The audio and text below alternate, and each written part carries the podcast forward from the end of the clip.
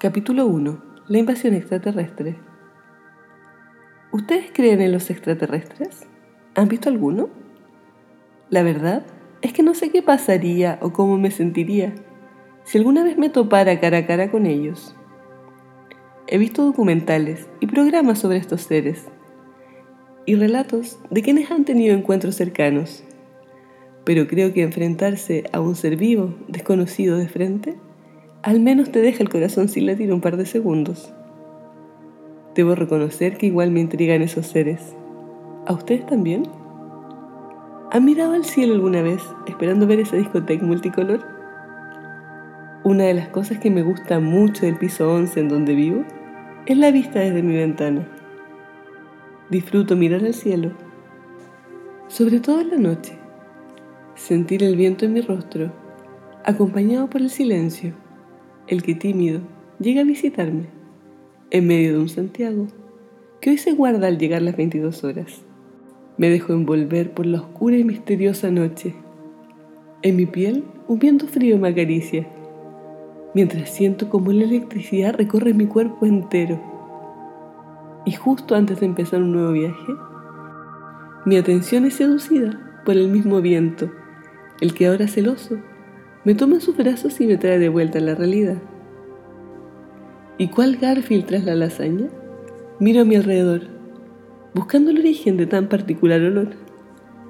Así es como llego a la pieza contigua a la mía, donde hoy vive mi pequeño gigante, que entiende en sus manos el origen o la fuente. ¿Quieres? Me pregunta pasándome su pipa, la que aún sigue prendida. No se imaginan lo feliz que me tiene compartir mi día a día con él. Llegó hace unos meses, junto con la Blanca y la Yesca, sus dos gatitas, protectoras, amigas, hijas y compañeras. Son hermanas y por coincidencia se fueron de la casa exactamente al mismo tiempo que mi hermano y yo. Siempre pensé que era una persona de perros, pero la Yesca me ha enseñado a quererla. Desde que llegó, me adoptó como su humano. Acompaña mis noches y también mis días. Su ronronear en mi pecho me transmite paz, protección, amor sincero y real. Ya no me siento sola. Oda a la yesca. En jaque la conciencia, será suerte o tal vez ciencia, causa y consecuencia basada en la evidencia. Yesca de nombre, no lleva apellido, Despierta mi mente y sola me río. Travieso es aquel llamado destino. ¿Qué otras sorpresas pondré en mi camino? Buenos días, amiga. ¿Te llevo un café? Me grita Robert desde la cocina. Ya, porfa. Le respondo con una sonrisa de oreja a oreja.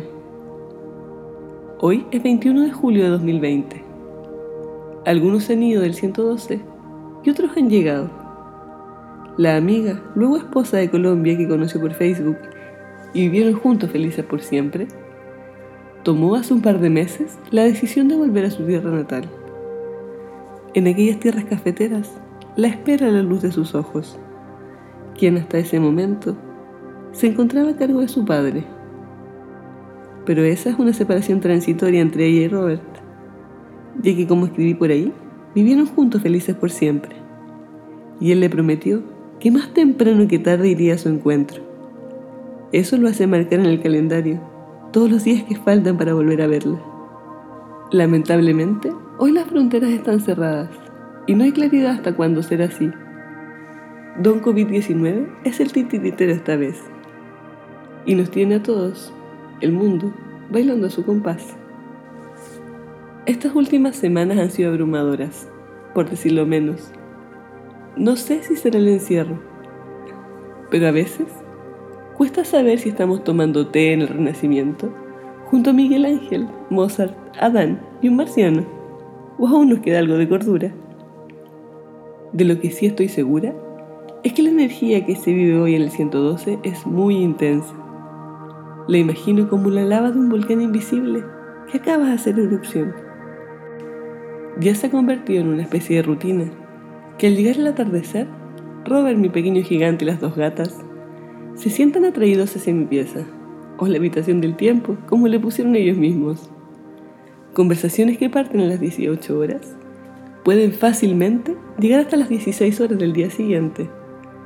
Literalmente, el reloj del presente se detiene, mientras el de nuestra imaginación retrocede a pasos de gigante. Una de las cosas que agradezco de los avances de la tecnología es que está todo al alcance de un clic. Los cinco hemos recorrido la historia universal. Los egipcios, Roma, el Renacimiento, la Biblia, la India, el Tíbet, el origen del universo, Platón, Buda, el Islam, los mayas, etc. Todo eso, mientras hacemos vibrar el cuenco tibetano y Robert quema la alfombra intentando prender la mirra. Durante un poco más de un mes estuve detenida en esta página. Eso porque no sabía cómo unir el título del capítulo, la invasión extraterrestre, y la marca, con el día a día que les venía contando. Eso hasta anoche, cuando me sucedió algo muy extraño. No tengo claridad sobre el día exacto en que me apareció la marca en la rodilla. Lo que sí sé es que la clase de meditación aún no la tenía. Y si hacía algo similar a eso, era mi instinto el que me guiaba. Fue así como una noche cerré los ojos, me relajé y respiré muy lento y pausadamente, mientras iba sintiendo cada célula de mi cuerpo. Sentía todo lo que estaba a mi alrededor. El roce de las sábanas, la temperatura, la vibración, todo. E iba pidiéndole a mis músculos uno a uno que se relajaran Comencé por mis pies y fui subiendo hasta llegar a mi cara. Las rodillas y hombros fueron los más tercos. Pero cuando llegué a ese estado de relajación máxima, en mis ojos apareció una luz violeta, azulada muy intensa y hermosa a la vez. En el centro de ella un ojo, solo uno el derecho. Me miraba fijamente. Era real. Tanto que si hubiese querido tocarlo lo podría haber hecho. Miré hacia, miré hacia varias partes para ver si desaparecía, pero no lo hizo. No sé cuánto tiempo estuve en ese trance, pero me hizo sentir bien, muy bien. Era como si estuviera sintiendo desde dentro de mí. No sé si fue ese día en el que me apareció la marca, pero mi instinto me dice, sabes la respuesta. Desde ese día he meditado varias veces, pero no he vuelto a sentir ese nivel de profundidad. Lo que sí he experimentado en estas últimas meditaciones son una seguidilla de coincidencias, las que se resumen en las siguientes palabras. Seres humanos, oculta la verdad. Evolución, seres sobrenaturales, amor, libertad. Y anoche volví a sentir. Fue diferente, pero me hizo pensar que esa invasión extraterrestre ya fue hace millones de años y que hoy solo nos observan tras bambalinas.